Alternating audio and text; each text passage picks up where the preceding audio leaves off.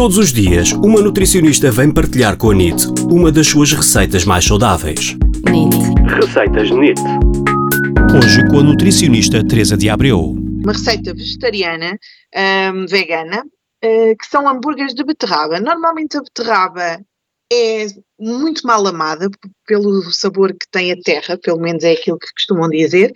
Estes hambúrgueres eu prometo que vai fazer render a beterraba até o mais cético. Foi assim que eu convenci o meu marido. Então, são muito simples de fazer também, basicamente é triturar, moldar e levar ao forno. Vão precisar de uma beterraba média ralada, duas chávenas de grão de bico cozido, uma chávena de farinha de mandioca ou farinha de amêndoa, ou até podem usar pão ralado para quem comer uh, glúten, meia chávena de nozes, um molho de coentros, três dentes de alho, duas colheres de sopa de farinha de linhaça, pimenta e sal a gosto. É muito simples. Colocamos todos os ingredientes dentro de um processador ou do robô de cozinha, trituramos até formar uma massa homogénea, depois moldamos os hambúrgueres de beterraba, colocamos no forno e levamos ao forno 180 graus, uh, a 180 graus durante 20 minutos.